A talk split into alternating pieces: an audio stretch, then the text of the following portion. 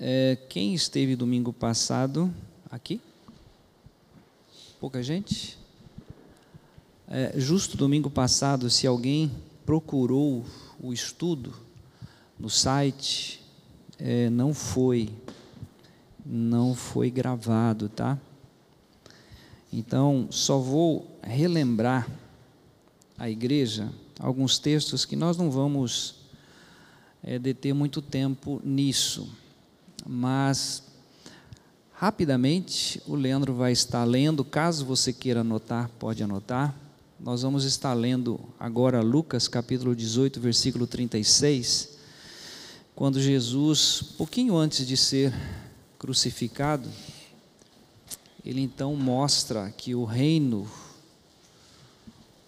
o reino dele não é desse mundo, né? Nós trabalhamos um pouco isso no domingo passado, antes das eleições.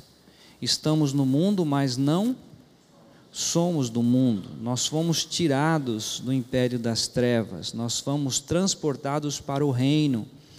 Então, todo aquele que é uma nova criatura, apesar de estar no mundo, apesar de presenciar determinadas coisas, porque o que impera no mundo é injustiça, a Bíblia fala a respeito disso. Então, essa compreensão, né, Jesus já nos orientou dessa forma em Lucas 18, o versículo 36.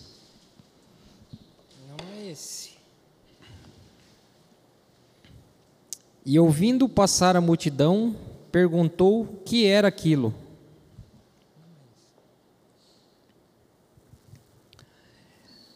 Será que logo no início? Será que logo no início, no primeiro texto, gente, vocês orem pelo pastor de vocês que com 60 anos está complicado. Mas nós vamos localizar o texto, tá? Como? Deixa eu voltar aqui. João 18, exatamente. Na anotação do domingo passado está João 18. Eu passei para a anotação de, de hoje, Lucas 18. Respondeu Jesus: O meu reino não é deste mundo. Se o meu reino fosse deste mundo, pelejariam os meus servos mas que eu não fosse entregue aos judeus, para que eu não fosse entregue aos judeus. Mas agora o meu reino não é daqui. Isto. É, essa clareza, né? O meu reino não é desse mundo. Nós não pertencemos a esse mundo. Estamos no, mas não somos do. Né? Ah, embora nós tenhamos aqui os pés enfrentando situações difíceis, que ele mesmo, é, vimos isso domingo passado em João 16, 33, né? Quando ele diz: No mundo tereis aflições, mas tende bom ânimo, eu venci o mundo. Então nós estamos, presenciamos, somos influenciados ainda com situações extremamente delicadas no mundo e nós precisamos ter essa compreensão de que é, o mundo tenta nos afligir de todas as formas. Também lemos domingo passado, vamos passar rapidamente em João 17. João 17, uma oração que Jesus fez por você, por mim por todos aqueles que iam ouvir e receber a palavra.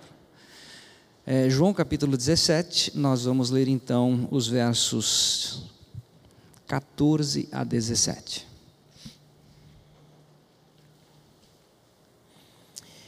Dei-lhes a tua palavra, e o mundo os odiou, porque não são do mundo, assim como eu não sou do mundo. Não peço que os tire do mundo, mas que os livres do mal. Não sou do mundo, como eu do mundo não sou. Não são do mundo, como eu do mundo não sou. Santifica-os na tua verdade. A tua palavra é a verdade. Isso, essa compreensão nós temos que ter. Toda nova criatura está no mundo, mas não é do mundo. Tá? Então Jesus faz essa oração. Eu não peço que tire do mundo, mas eu peço que os livres do mal. Então, isso nós trabalhamos um pouco domingo passado. E ainda, bem aqui em João capítulo 15, nós vamos ler o verso. É, Evangelho de João, capítulo 15, verso 29. 19, que é isso?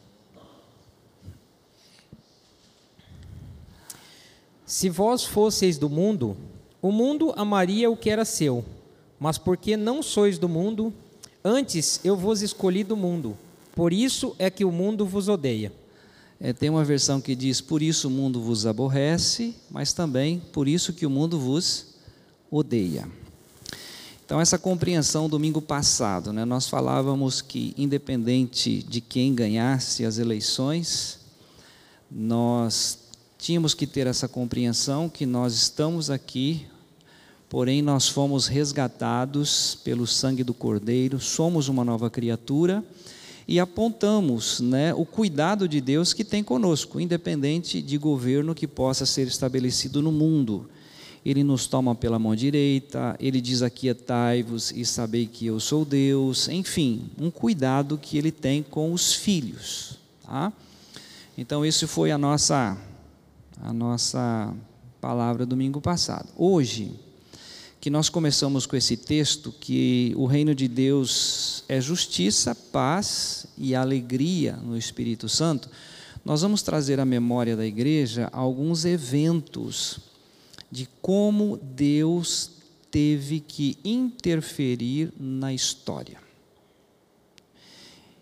E nessa interferência na história, ele usou o seu povo. Então, eu queria que nós tivéssemos a mente aberta para entender que nós estamos no mundo, mas nós não somos do mundo. Porém, diante de situações, nós, como igreja, temos que ter postura, decisões, responsabilidades como cristãos. Então eu queria trazer à memória o livro de Êxodo. É, vamos ler alguns textos assim. Eu sei que todos conhecem, mas para a gente ter noção é, um pouco da história, né? Êxodo capítulo 3. E enquanto a igreja está procurando, vocês lembram de todo o episódio, né?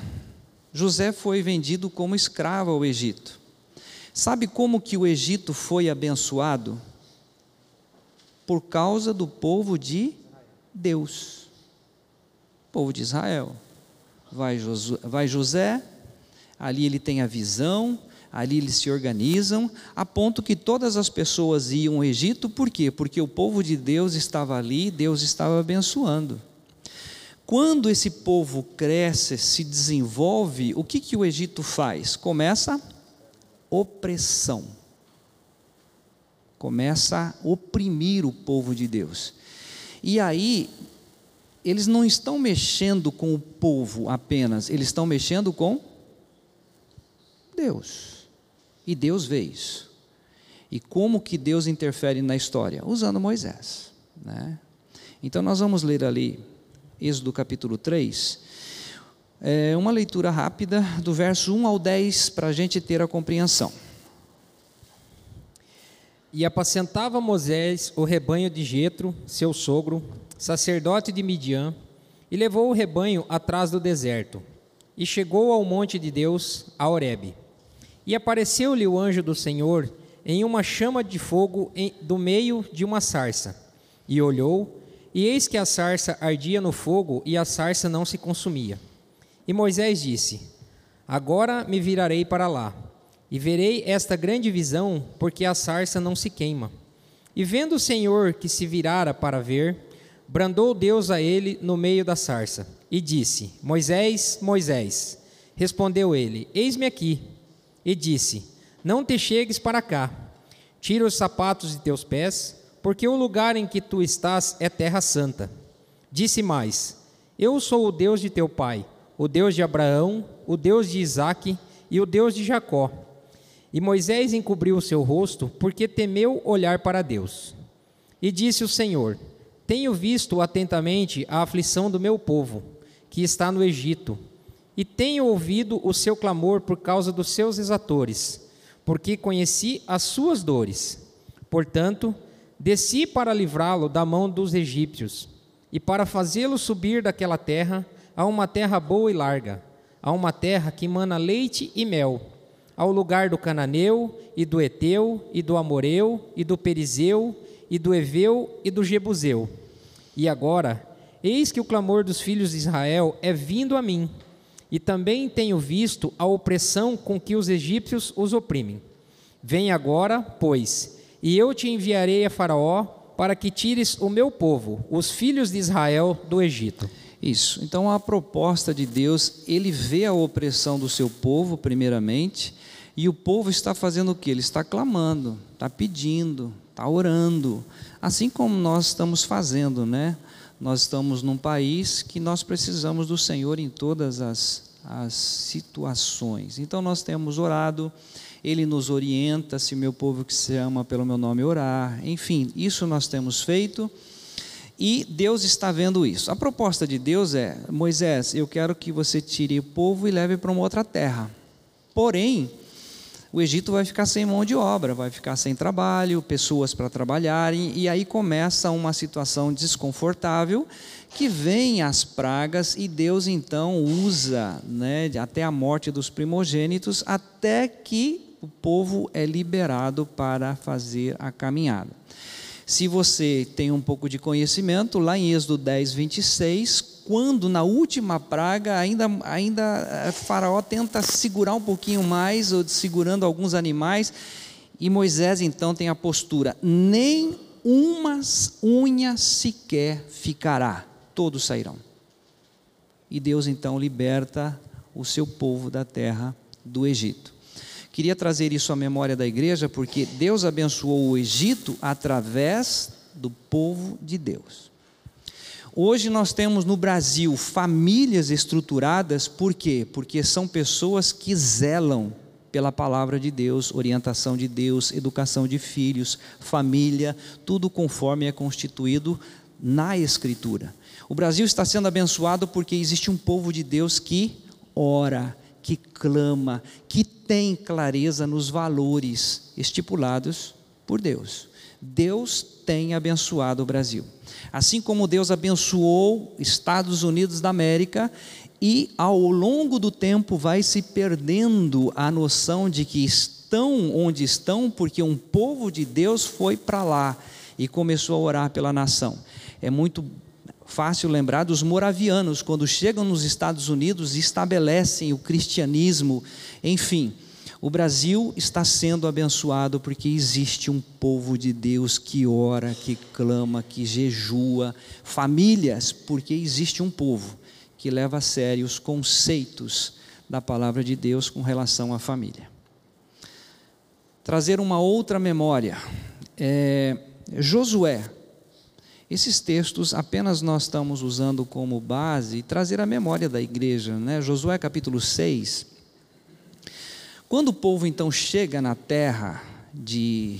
vão adentrar a terra de Canaã, existe uma cidade que tem. É, não, deixam, não deixam entrar, estão ali, estão estabelecidos, que é a cidade de Jericó. E ali Deus também usa de uma estratégia, né, que nós vamos ler bem rapidamente. Josué capítulo 6, versículo 20 apenas. Josué 6, 20. É, eu não vou falar toda a história porque é muita coisa, tá, gente? Que eles rodearam a cidade uma vez, duas vezes, três vezes, até sete vezes. Na sétima vez, quando eles rodeiam a cidade, aí eles tocam a trombeta, aí eles gritam, enfim. Isso está aí no verso 20 de uma maneira bem resumida. Gritou, pois, o povo, tocando os sacerdotes as trombetas. E sucedeu que, ouvindo o povo o sonido da trombeta, gritou o povo com um grande brado e o muro caiu abaixo, e o povo subiu à cidade, cada um em frente de si, e tomaram a cidade. Detalhes desse capítulo. Versículo 3. Por gentileza, leia o verso 3, porque aqui fala todos. Vós, pois, todos os homens de guerra, rodeareis a cidade, cercando-a uma vez, assim fareis por seis dias.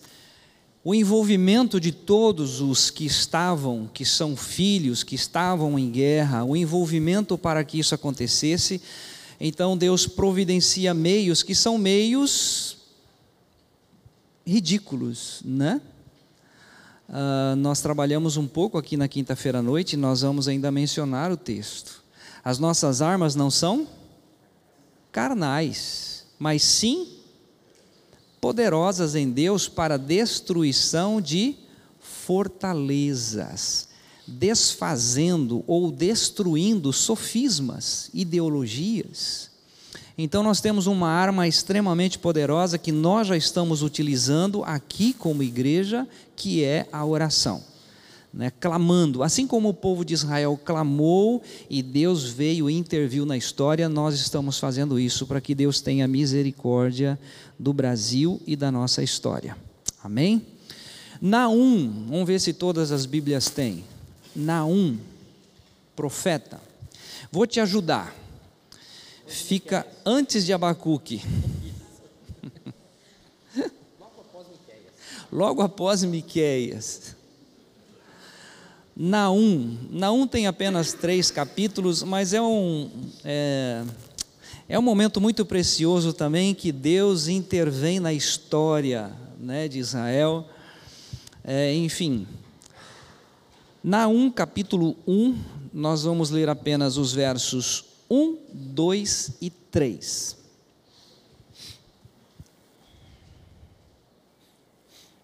Peso de Nínive, livro da visão de Naum, o Eucosita. O Senhor é Deus, zeloso e vingador. O Senhor é vingador e cheio de furor. O Senhor toma vingança contra os seus adversários e guarda a ira contra os seus inimigos.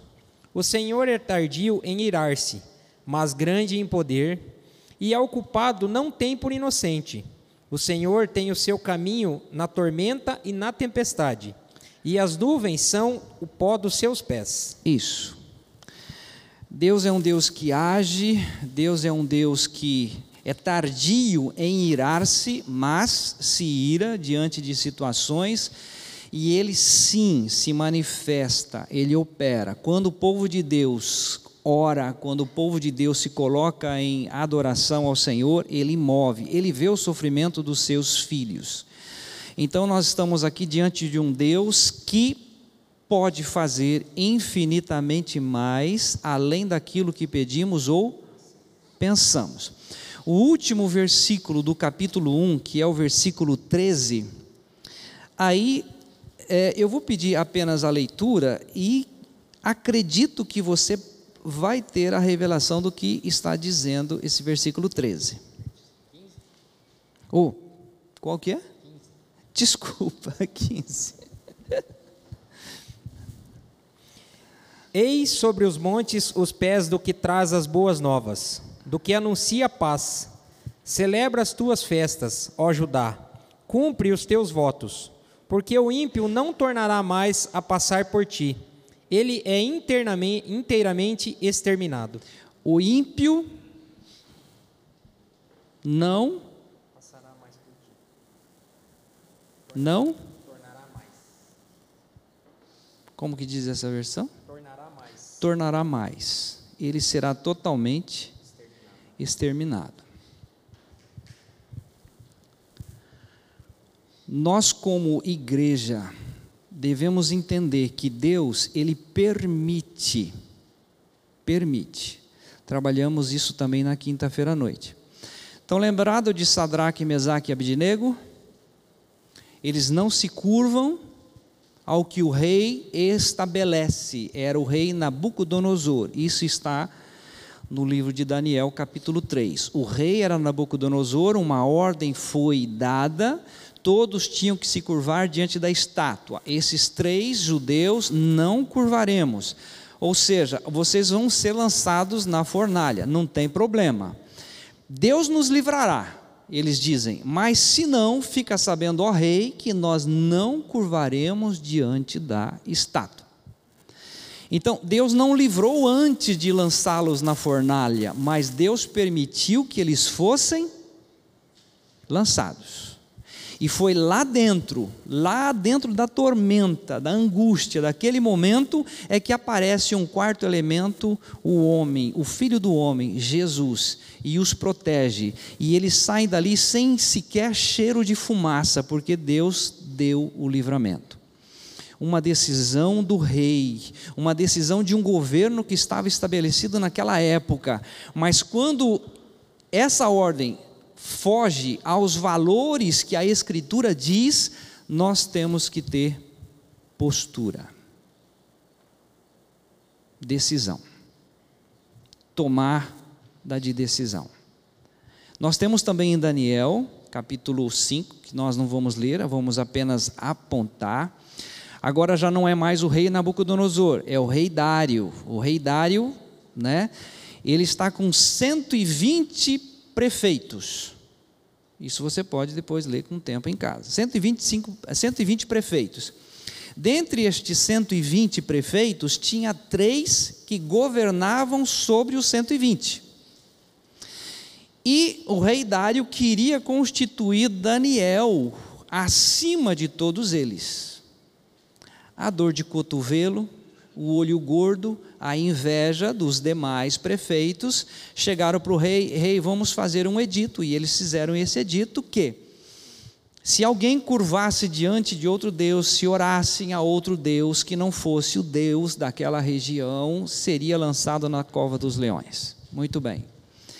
Daniel não se intimida, Daniel ora de manhã, de tarde e à noite, abrindo a sua janela, voltado para a terra de Jerusalém, e orava ao Senhor. Os prefeitos se reúnem e disse: Olha, ele está desonrando o edito do rei. Então vamos lançá-lo na cova dos leões. Deus não poupou Daniel de lançar dentro da cova. Daniel provavelmente despediu de Sadraque, Mesaque e Abidnego, despediu da família, porque ele foi lançado, foi lá dentro. O rei não dormiu, mas Daniel dormiu na juba do leão, porque Deus enviou anjos que protegeram Daniel na cova dos leões. Nós queremos trazer isso porque determinados momentos nós vamos entrar na cova dos leões. Nós entraremos na arena, mas Deus há de nos proteger, há de nos guardar, porque Ele é um Deus de palavras. Ele é um Deus que cumpre aquilo que ele é, promete, aquilo que ele diz. Amém? Quantos concordam? Amém. Agora sim, terceiro João. A Bíblia tem João, que é o João grandão, né? Que são os ah, dos evangelhos. Depois nós temos a primeira, segunda e terceira carta de João. Nós vamos ler a terceira carta de João, dos versículos 1 ao versículo 4.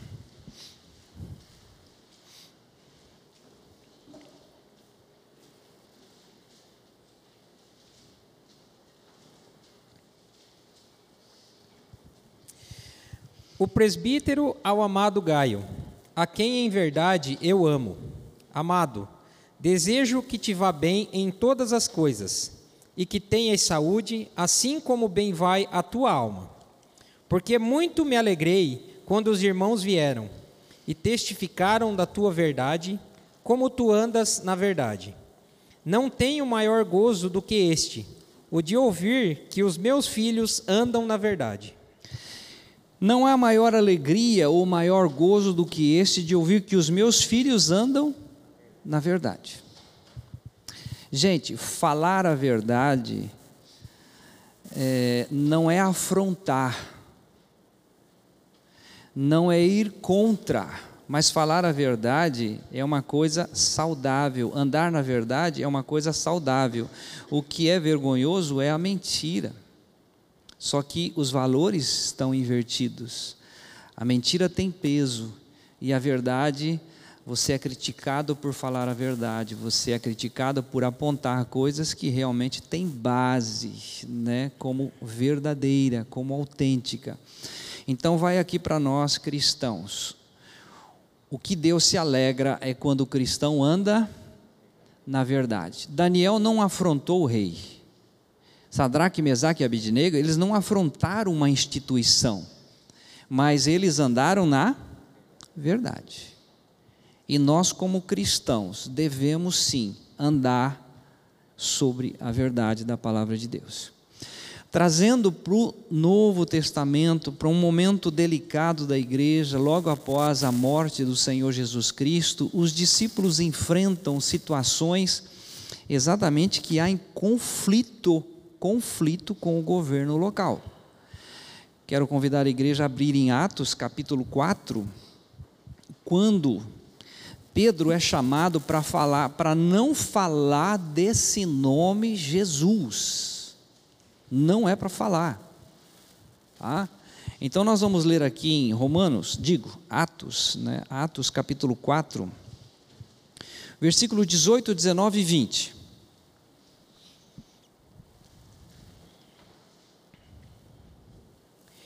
E, chamando-os disseram-lhes que absolutamente não falassem, nem ensinassem no nome de Jesus. Respondendo, porém, Pedro e João, lhes disseram: Julgai vós se é justo, diante de Deus, ouvir-vos antes a vós do que a Deus, porque não podemos deixar de falar do que temos visto e ouvido. Eles afrontaram o governo? Não, eles falaram a Verdade. Olha, vocês estão pedindo uma coisa que não nos é lícito. Nós não vamos deixar de falar da pessoa do Senhor Jesus Cristo. Nós conhecemos a verdade e nós queremos que outras pessoas conheçam a verdade. É afronta dizer que nós não aceitamos os valores que estão sendo impostos à nação, os valores com relação à família, não aceitamos. Não cremos dessa forma. Não vamos nos curvar diante disto. Você tem que fazer um casamento assim, pois eu não vou fazer. Manda para a prisão, manda para a prisão. É para matar? Manda matar. Mas não vamos nos curvar diante de valores que nós não cremos como verdadeiros da palavra de Deus. Não aceitamos, não reconhecemos como verdadeiros. É afrontar o Estado? É afrontar o governo? Não. É dependência daquilo que o Senhor Deus nos ensinou como verdade. Andar à luz da verdade. É. Críticas, com certeza. Né? Estamos nesse mundo. Aqui mesmo em Atos capítulo 4, entra um moço chamado Gamaliel sabe, o apaziguador. Gente, não vamos mexer com esse povo, esse povo, é, vamos dar um jeitinho, né? vamos pensar bem, enfim, teve, teve essa cena. Depois, então, versículos 26 até o versículo 31.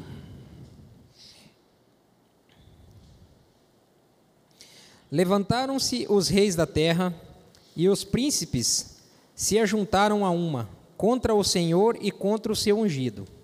Porque verdadeiramente contra o teu santo filho Jesus, que tu ungiste, se ajuntaram, não só Herodes, mas Pôncio Pilatos, com os gentios e os povos de Israel, para fazerem tudo o que a tua mão e o teu conselho tinham anteriormente determinado que se havia de fazer. Agora, pois, ó Senhor, olha para as suas ameaças e concede aos teus servos que falem com toda a ousadia a tua palavra. Enquanto estendes a tua mão para curar e para que se façam sinais e prodígios pelo nome de teu santo filho Jesus. E tendo orado, moveu-se o lugar em que estavam reunidos. E todos foram cheios do Espírito Santo e anunciavam com ousadia a palavra de Deus. Isso. Então eles foram ameaçados, né? Eles foram publicamente expostos, mas nós vamos continuar com toda a intrepidez, com toda a ousadia, falando do Senhor Jesus Cristo. Então, naquela ocasião aconteceu isso, nessa ocasião vai acontecer, e por quanto tempo durar a história do mundo? Porque o texto que nós lemos em João, Jesus dizendo assim: se o mundo vos odiou ou odeia, primeiro odiou a mim. Né? Não peço que os tires do mundo, mas que os livres do mal. Então nós seremos com certeza livres do mal. Capítulo 5 ainda de Atos, nós vamos ver aqui uma outra situação, capítulo 5, os versículos, os versículos 40, 41 e 42. E concordaram com ele, e, chamando os apóstolos, e tendo-os açoitado, mandaram que não falassem no nome de Jesus e os deixaram ir. Retiraram-se, pois, da presença do conselho, regozijando-se de terem sido julgados dignos de padecer afronta pelo seu nome. E todos os dias, no templo e nas casas, não cessavam de ensinar e de anunciar a Jesus Cristo. Qual foi a ordem? 40 chamando os apóstolos, açoitaram-nos e ordenando-lhes é, que não falassem em nome de Jesus. Eles pararam? Não. É uma afronta? Não, estamos vivendo na verdade e vamos continuar falando a verdade. Nós estamos sobre um mundo que jaz no maligno e o maligno tem as suas normas, as suas regras. Porém, o nosso reino não é deste mundo. E o nosso reino tem normas, tem regras, e nós obedecemos ao reino celestial. Vivemos na dependência total do nosso Senhor e Salvador Jesus Cristo. Amém? Então vamos lá agora para um momento bem mais tenso. Provérbios capítulo 11, versículo 1. Agora vocês apertem os cintos, que precisamos tomar decisões. O que nós temos presenciado hoje no Brasil, né? Tá todo mundo tenso, cenas difíceis. Segundo a Constituição, a voz, né, ou o poder emana do povo, mas parece que só tem um que detém o poder e faz as regras e dita as normas. Então vamos lá, 11, versículo 1. Balança enganosa é abominação para o Senhor mas o peso justo é o seu prazer. O Fernando deve ser daquela balança filizola. Quem é desse tempo? Ah, a Clenília também, o Ed também. Nós estamos num país que a balança não está sendo justa, mas está sendo enganosa. E a população não pode se manifestar. O que se manifestou que foi o candidato mais votado no Brasil? Nicolas, Nicolas, Nicolas Ferreira, do partido do PL. A partir do momento que ele começa a duvidar imediatamente toda a rede social foi cortada, na sexta-feira. Ele se manifesta ontem, dia 5, novamente ele é cortado. Primeiro, o segundo mais votado do PL, Carla Zambelli, depois de algumas manifestações, tudo foi cortado. É a, é a que a inicia a, a tentativa de ir para a rua, realmente de manifestações. Pastor André Valadão, aqueles que vocês conhecem, que nós louvamos ao Senhor aqui com algumas músicas, pela fé, tremendo ministério maravilhoso, um homem de Deus, ele e toda a sua família, todas as suas redes sociais são eliminadas. Todas estas, mesmo após a eleição, porque a eleição, qualquer interferência seria então impedido, mas acabaram-se as eleições e mesmo assim TSE Alexandre de Moraes continua cortando as redes sociais para impedir toda e qualquer manifestação. Além disso, vocês estiveram essa semana, pastor Celso da Molink aqui, eu estive com ele ontem. De lá de Brasília, eles interferiram aqui. E ontem eu estive lá no, no centro militar, fiz um ato profético lá, ajoelhei diante de, daquele momento. Estive com o pastor Celso Dalmolin orando né, por esses momentos. E o que nós percebemos é que é, alguns líderes evangélicos já estão, digando, digamos, aceitando uma posição, sendo que nós percebemos que há, de fato, fraude. Eu acho que todo brasileiro deveria pedir, pedir. Quando nós fazemos testes psicológicos, quando você faz uma prova, tem a devolutiva. Eu quero saber de fato do teste que eu fiz. Eu quero saber de fato se quando eu cliquei foi o voto para o meu candidato ou não, ter direito à devolutiva. Enfim, nós estamos totalmente às cegas e todos aqueles que tentam abrir essa situação, estão sendo cortados, impedidos que isso aconteça.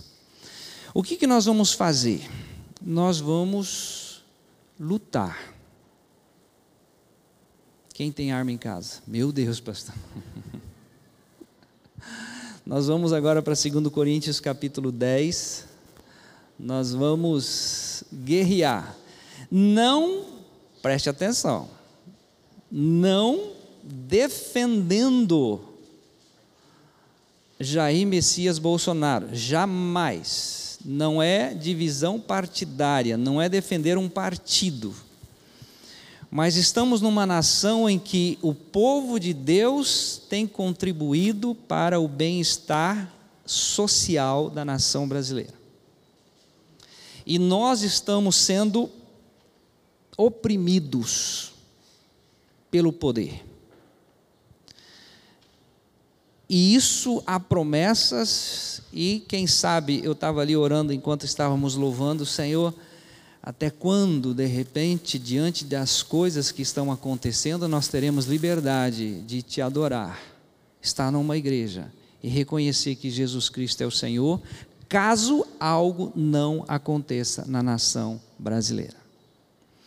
Segundo Coríntios capítulo 10, os versículos 4 e 5.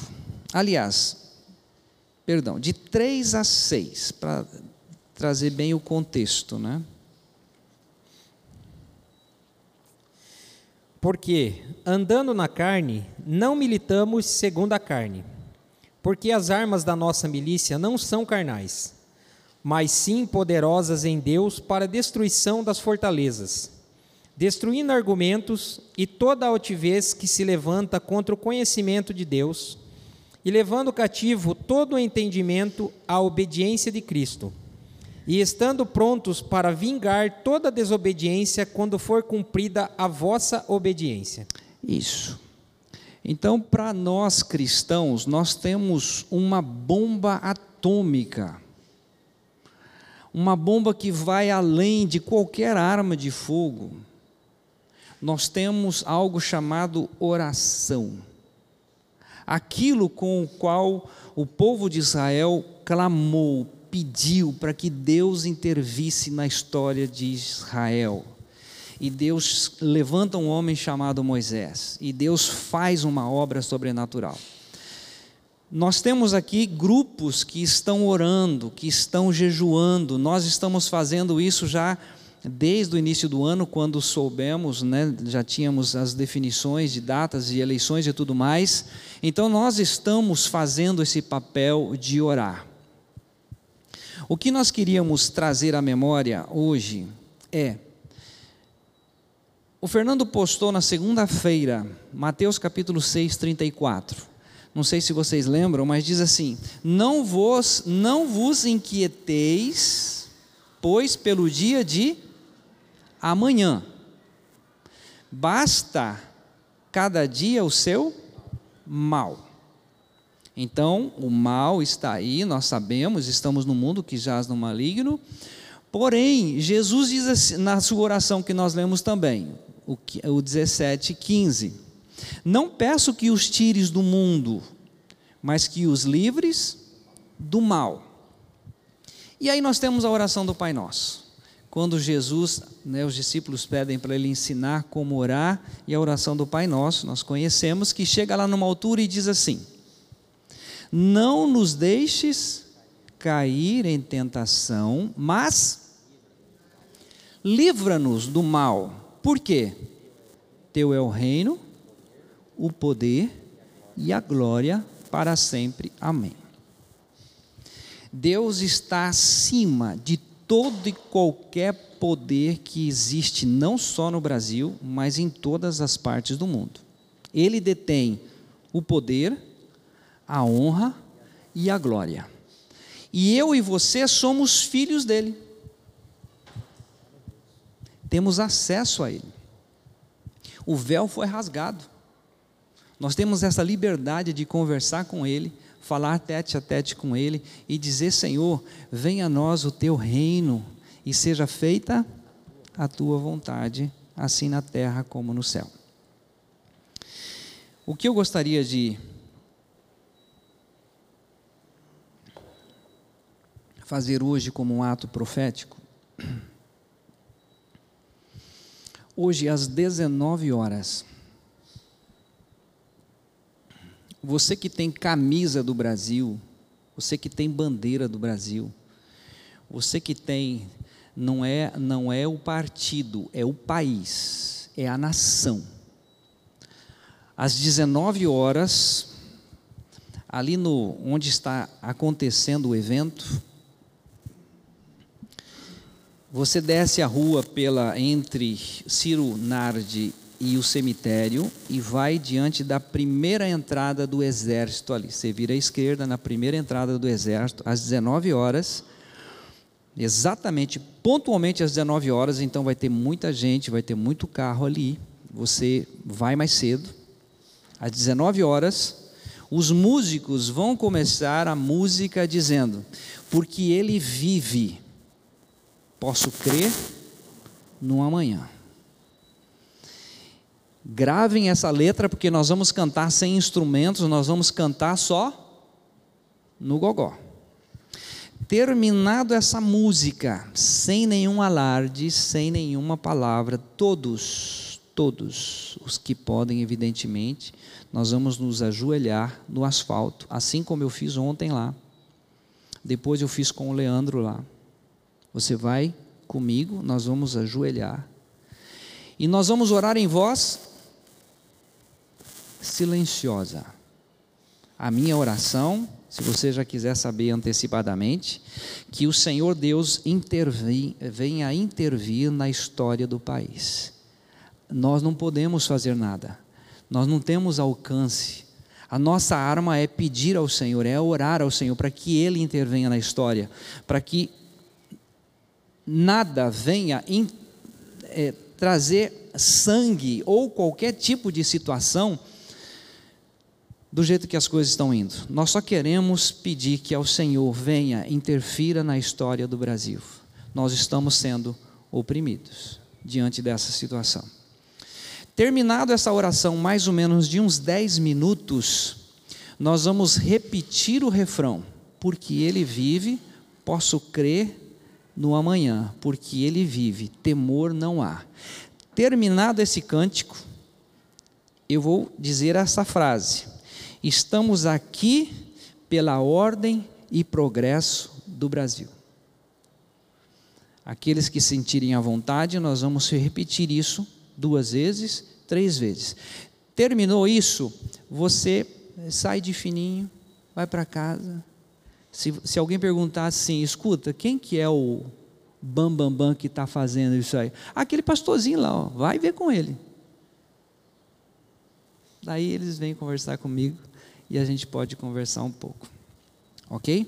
Só que para isso, gente, eu não posso contar apenas, não quero contar apenas com o Leandro, ou com o Flávio, ou com a Giovana. No povo de Israel, quando eles vão diante da cidade de Jericó, é todo o povo, é toda a igreja, é todos aqueles que creem que Deus realmente pode intervir na história.